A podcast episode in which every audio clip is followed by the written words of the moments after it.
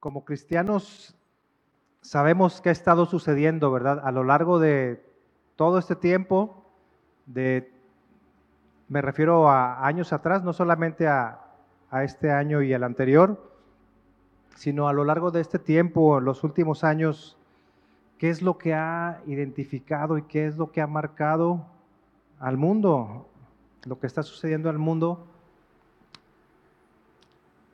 Eh, lo que vemos es que ha estado sobreviniendo y creciendo la maldad y el pecado. Como cristianos tenemos muy claro y que el Señor así nos esté abriendo nuestros ojos para ver sobre todo lo que está sucediendo referente a lo espiritual en este último tiempo. Actualmente se vive un tiempo de, pecado, de confusión, se ha incrementado como nunca antes, tiempos de, de oscuridad, vemos al mundo. La corriente de este mundo está yendo en contra de la voluntad de Dios, es lo que estamos viendo o es lo que caracteriza estos últimos años a nuestra generación.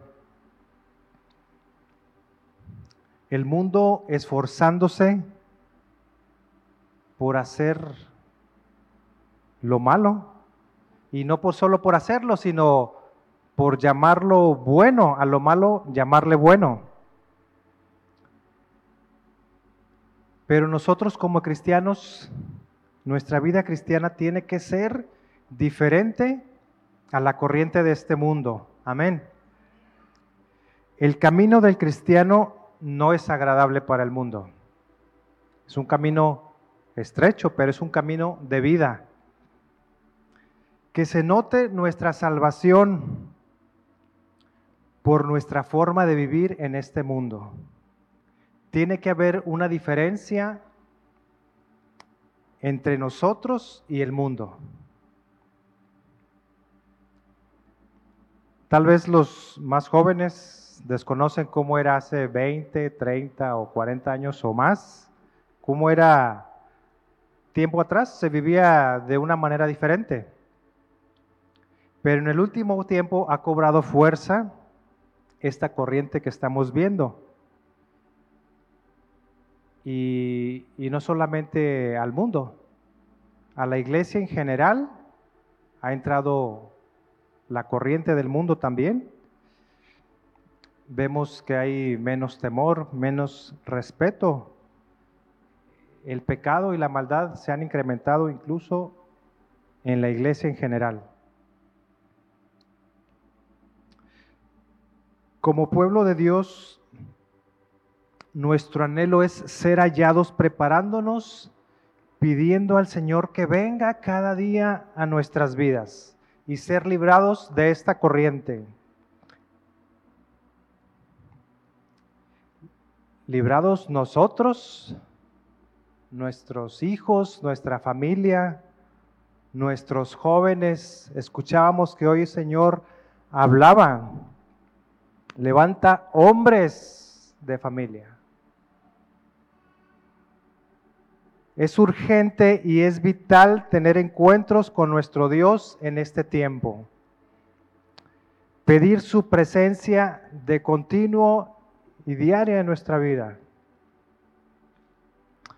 Viendo este escenario, hermanos, que, que pudiera ser mucho más amplio en cuanto a, a cómo está el mundo en la actualidad, solo debe haber un clamor en nuestro corazón pero que arda un clamor viendo este, este escenario. Ven Señor, ven Señor. Y si le ponemos un título a este mensaje, sería este. Ven Señor. Y si tomamos nota y le agregamos uno o dos signos de admiración a este título, ven Señor. Si vamos a Apocalipsis 22, 20,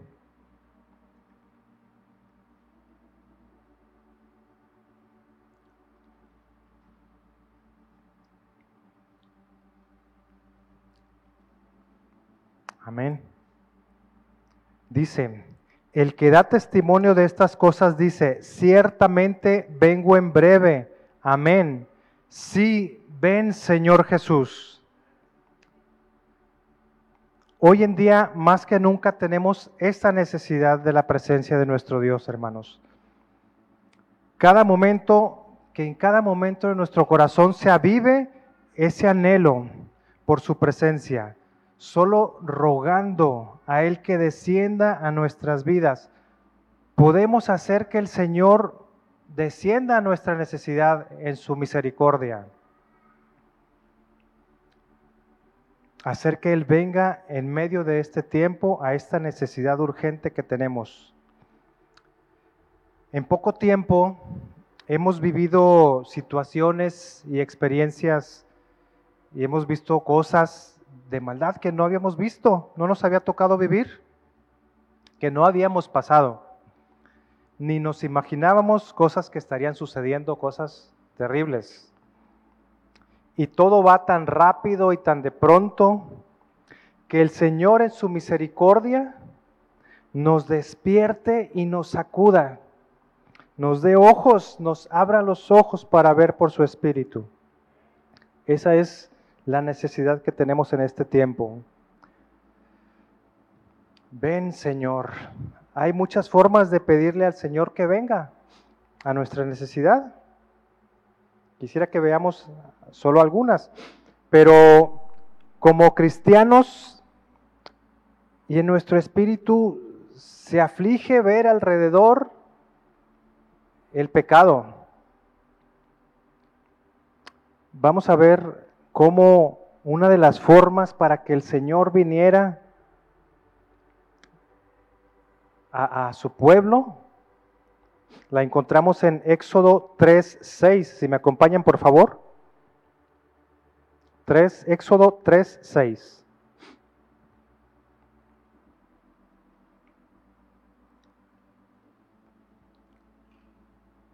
El contexto es el llamamiento de Moisés en este capítulo el llamamiento de, Moisés, el Señor se manifiesta a través de, la zarza. Entonces el verso 6 dice, hablando el Señor a, a Moisés, dice, y dijo, yo soy el Dios de tu Padre, Dios de Abraham, Dios de Isaac y Dios de Jacob. El mismo Dios nuestro, ¿verdad? Que tenemos hoy. Entonces Moisés cubrió su rostro porque tuvo miedo de mirar a Dios. Dijo luego Jehová, bien he visto la aflicción de mi pueblo que está en Egipto. Y enseguida, ¿qué nos dice? Y he oído su clamor a causa de sus exactores, pues he conocido sus angustias. El Señor está atento al clamor del pueblo, hermanos. Dice el verso 8, y he descendido para librarlos de mano de los egipcios y sacarlos de aquella tierra a una tierra buena y ancha, a tierra que fluye leche y miel, y los lugares del cananeo, del eteo, del amorreo, del fereceo, del ebeo y del jebuseo. 9, versículo 9. El clamor, pues, de los hijos de Israel ha venido delante de mí, y también he visto la opresión con que los egipcios los oprimen. Verso 10, ve por tanto ahora y te enviaré Faraón para darle solución al pueblo, a su clamor, para que saques de Egipto a mi pueblo, los hijos de Israel. Vemos en estos versículos, hermanos, una acción clave del pueblo de Dios. El pueblo clamó en medio de su aflicción. Dice, he oído su clamor. Y no solo eso, he visto su aflicción, he conocido sus angustias. Este tiempo nos aflige ver tanto pecado, ¿verdad? El Señor está atento al clamor de su pueblo. Ese clamor llegó y conmovió a nuestro Dios. Y aquí nos dice cómo podemos hacer que, el Señor nos escuche y atienda nuestro clamor, a nuestra necesidad. Tocar el, e, e, su corazón en medio de este tiempo de, de iniquidad que nuestro espíritu se aflige al ver tanto pecado. Repito el verso 9, el clamor pues de los hijos de Israel ha venido delante de mí, es lo que dice el Señor. Un pueblo impío oprimiendo y afligiendo al pueblo de Dios. Vemos cómo el Señor desciende, atiende el clamor en la aflicción. Dios actuando ante el clamor del pueblo. El Señor veía, aquí se menciona la aflicción y la opresión por la que estaba pasando el pueblo. El Señor actuando en su tiempo de aflicción, de injusticia, de opresión. El Señor responde en su perfecta voluntad al clamor con un propósito. Y, el clamor del pueblo era un clamor, hermanos, no era un deseo o, un, eh, pues sí, un deseo bonito, un sueño de que, ay, pues bueno, si el Señor nos rescatara. Este, estamos siendo afligidos, pero no, no, no realmente lo decían con urgencia, ven Señor. A veces pensamos, ¿verdad? Este, qué bonito sería ya que el Señor venga. Pero realmente lo decimos con nuestro corazón, hermanos. O lo decimos tranquilos, que lo digamos con urgencia y necesidad. Ven, Señor. El, pueblo en Egipto pedía al Señor un libertador clamar, pues bueno, nos, nos saca de nuestra comodidad, ¿verdad? Que de corazón sea un anhelo, Señor, ven y sácanos de esta comodidad. Que no caigamos en la costumbre de este mundo de que ver lo que sucede es normal, que esperando que alguien lo solucione, algún gobernante, alguna asociación. Eh, no, no, no, los impíos no tienen la respuesta, hermanos.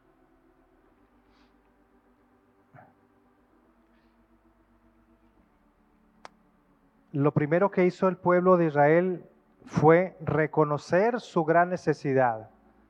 Nosotros hoy tenemos una gran necesidad en medio de este tiempo. La aflicción y tribulación, y tribulación en la que estaban sumergidos sin salida, la reconocieron su necesidad y ¿qué hicieron? clamaron.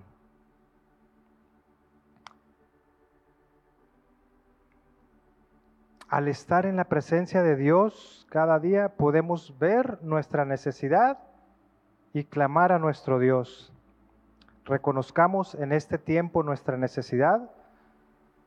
No pongamos nuestra confianza en, soluciones falsas que puede haber en este mundo o que pueda eh, presentar este mundo no son soluciones reales. Esto no, no se soluciona con impíos.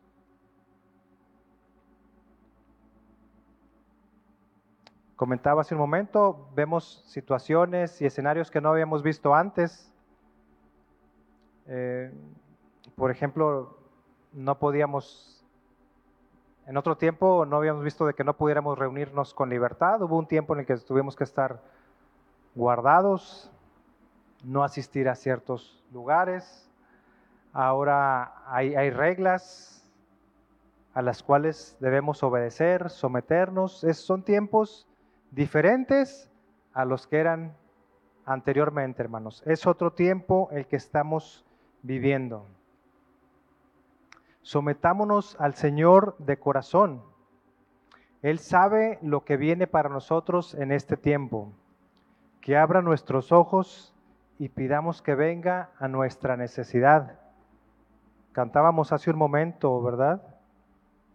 Como el siervo brama, como el siervo blama y clama por ti, por esas aguas de vida. Que así sea nuestra necesidad como ese siervo. Mientras estamos en nuestras actividades diarias, mantengamos ese espíritu de necesidad del Señor. este tiempo ha sido de, pruebas, de sacudidas, en otros, en otros casos de enfriamientos, escuchábamos en días pasados, ¿verdad? Una prédica de enfriamiento también ha habido. Pero también ha sido un tiempo con la oportunidad de correr al Señor.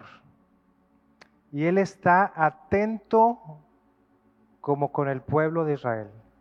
Está atento igual al día de hoy de nuestra necesidad y de nuestro clamor.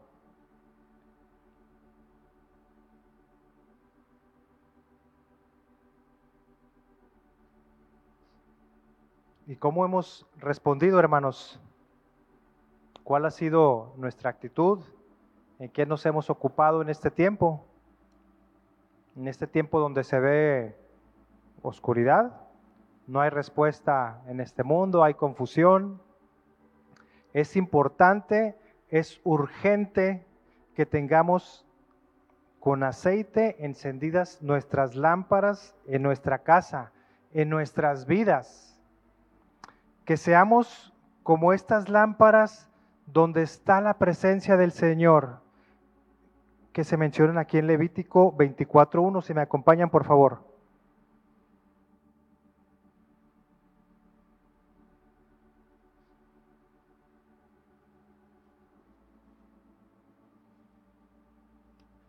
Levítico 24.1. Dice, habló Jehová a Moisés diciendo, manda a los hijos de Israel que te traigan para el alumbrado aceite puro de olivas machacadas, para hacer arder las lámparas continuamente. ¿Cómo se obtiene este aceite puro, hermanos? Olivas machacadas. Sabemos, ¿verdad? Pruebas. Verso 3. Fuera del velo del testimonio, en el tabernáculo de reunión, las dispondrán desde la tarde hasta la mañana delante de Jehová es estatuto perpetuo por vuestras generaciones. Dice, desde la tarde hasta la mañana, el tiempo en el que hay oscuridad y que se necesita una lámpara, ¿verdad? Que el Señor nos encuentre con aceite en nuestra lámpara. Para obtener el aceite, bueno, ya sabemos cuál es la forma, ¿verdad? Vamos a ser probados, machacados, así como en este tiempo que estamos siendo probados, pero que tengamos la actitud correcta. Que el Señor levante este mover en nosotros. Se requiere de lámparas encendidas continuamente en medio de esta oscuridad actual, hermanos. En este momento en el mundo vemos, hay gente necesitada del Señor, hay mucha necesidad de una iglesia, de palabras de vida, de consuelo, de esperanza, palabras de paz, palabras de los cielos que seamos esas lámparas encendidas en este tiempo.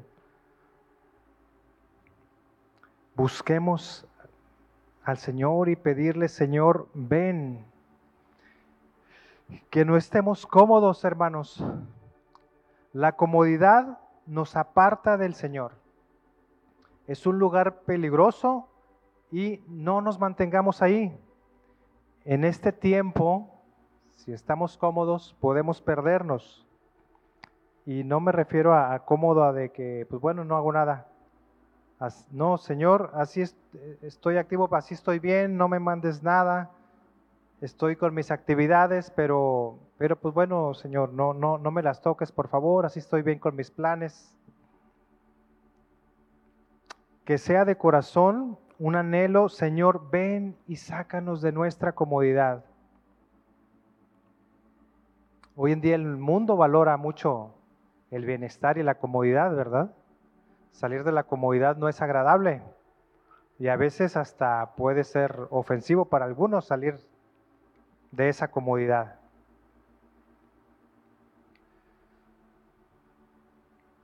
Pero conocemos el camino. Dios nos saca de nuestra comodidad porque tiene un propósito para nuestra vida. Hagamos lo necesario por pedir al Señor que venga, hermanos.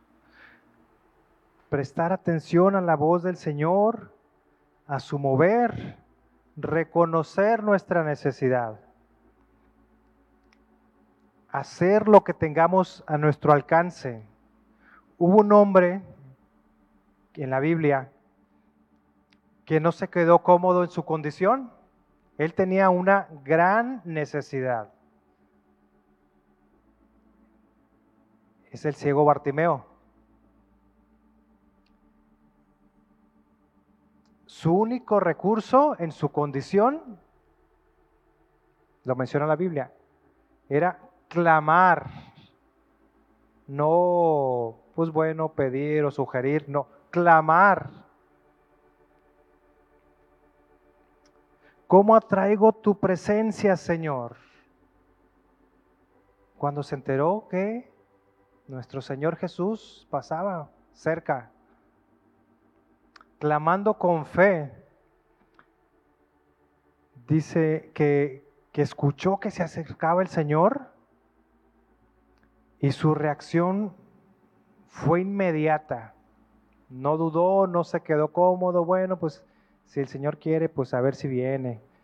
No, reconoció que del Señor era la única manera de recibir un milagro y tal vez sería su única oportunidad para estar delante de Él y rogar por su condición, por un milagro que cambiaría su vida y visualicemos su necesidad, hermanos. Él estaba en el camino y, sin nadie que lo ayudara. Al contrario, le decían, hey, no, silencio, no grites.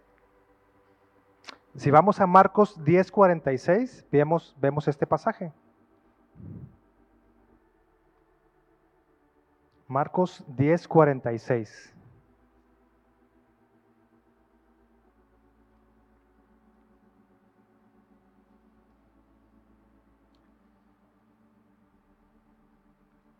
Dice, verso 46, entonces vinieron a Jericó y al salir de Jericó, él y sus discípulos, el Señor Jesús, y una gran multitud, Bartimeo el ciego, hijo de Timeo, estaba sentado junto al camino mendigando. Esa era su condición. Estar junto al camino mendigando y su condición de, de ceguera.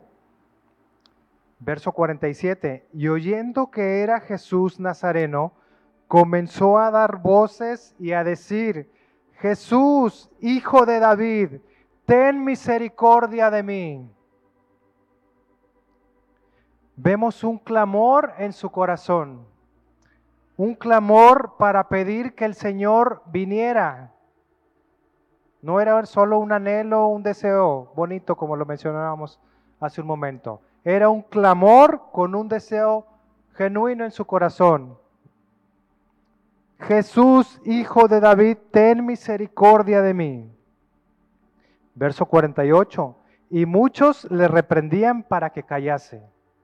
Pero, ¿qué hacía él? Clamaba mucho más. Hijo de David, ten misericordia de mí. Tenemos ese, e-, ese ardor en nuestro corazón, hermanos, dentro de nuestra necesidad. Señor, ven hoy, Señor. Te necesito hoy. Mira mi condición, mira mi necesidad. No lo hacía tranquilo, lo hacía con urgencia. Ven, Señor. ¿Qué sucedió, hermanos, con ese clamor? Verso 49. Entonces Jesús, deteniéndose, mandó llamarle.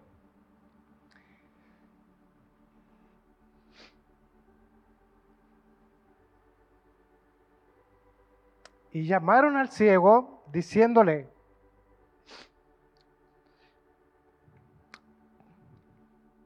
ten confianza, levántate, te llama.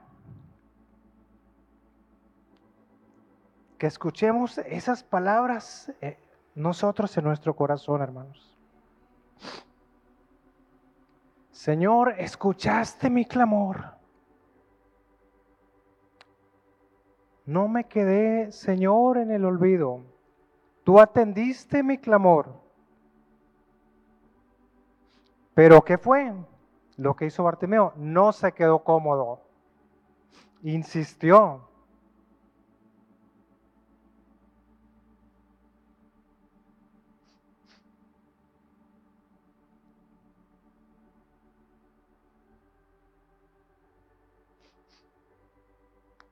Verso 51.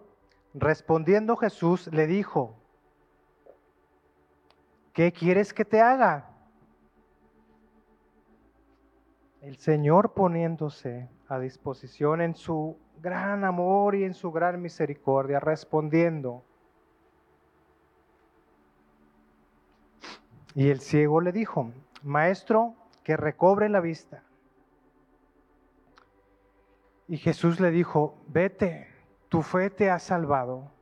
Y enseguida recobró la vista y seguía a Jesús en el camino. Dice, tu fe te ha salvado. Bartimeo agradó al Señor con su fe. Sabemos que sin fe es imposible agradar a Dios.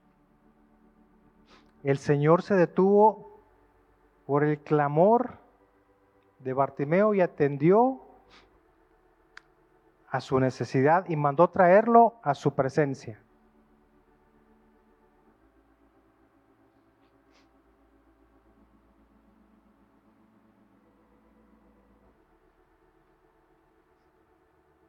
Verso 50 nos dice que hizo Bartimeo, ¿verdad? Él entonces arrojando su capa se levantó y vino a Jesús se despojó de su capa, de su protección, de su confianza, eso era su capa, es el significado, y se rindió arrojando su capa, se rindió al Señor.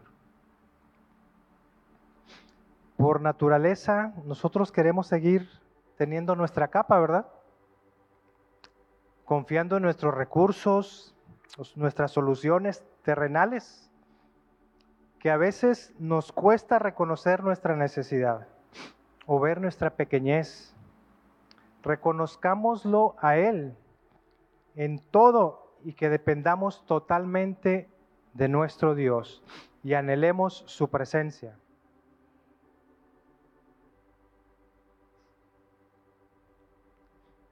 Que pidamos al Señor, Señor, interrumpe nuestra comodidad mi forma de pensar me estorba, mi forma de pensar limitada, tan terrenal, me estorba, Señor, interrumpe esa comodidad.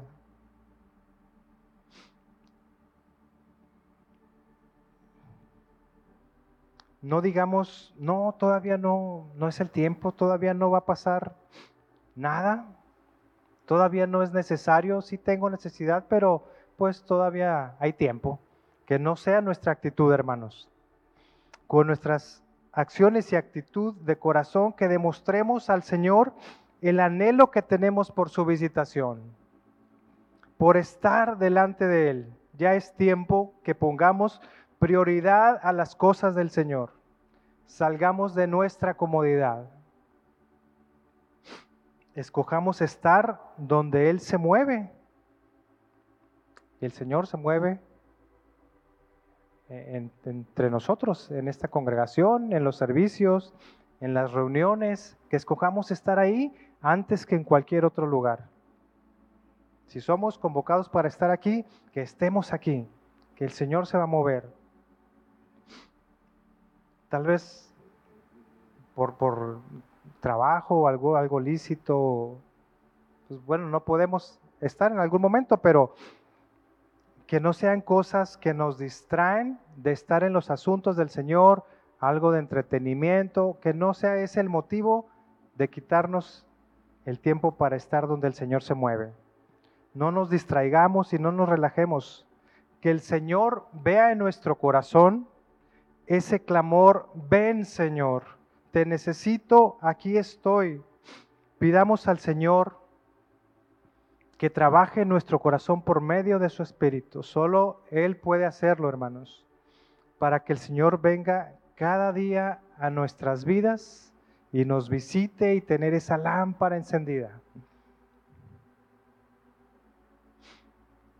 Jóvenes, no digamos en este tiempo, ahorita tengo prioridades, tengo planes, sí Señor, quiero que vengas, pero pues tengo otras ocupaciones más importantes, no digamos luego al Señor. Y no es que sea malo tener planes, estar ocupados, tener objetivos, no, no, no es malo, pero que en todos tus planes esté el Señor por delante. El Señor conoce lo que anhelamos, pero que busquemos primeramente que Él venga con su presencia a nuestras vidas, a nuestra necesidad. El Señor conoce tus deseos, joven. Salmo 38, 9 dice, Señor, delante de ti están todos mis deseos y mi suspiro no te es oculto. El Señor conoce, pero siempre que sea Él por delante de nuestros planes. A la luz de la eternidad, todo lo que nos distrae, para nada va a ser de provecho en nuestras vidas. Reconozcamos nuestra necesidad.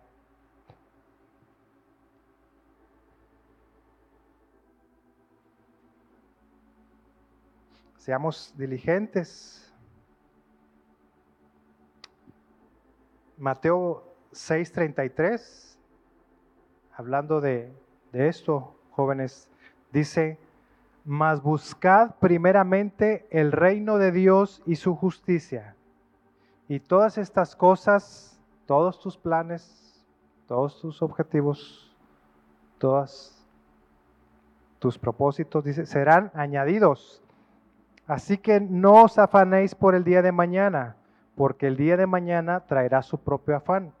Basta a cada día su propio mal. Amén.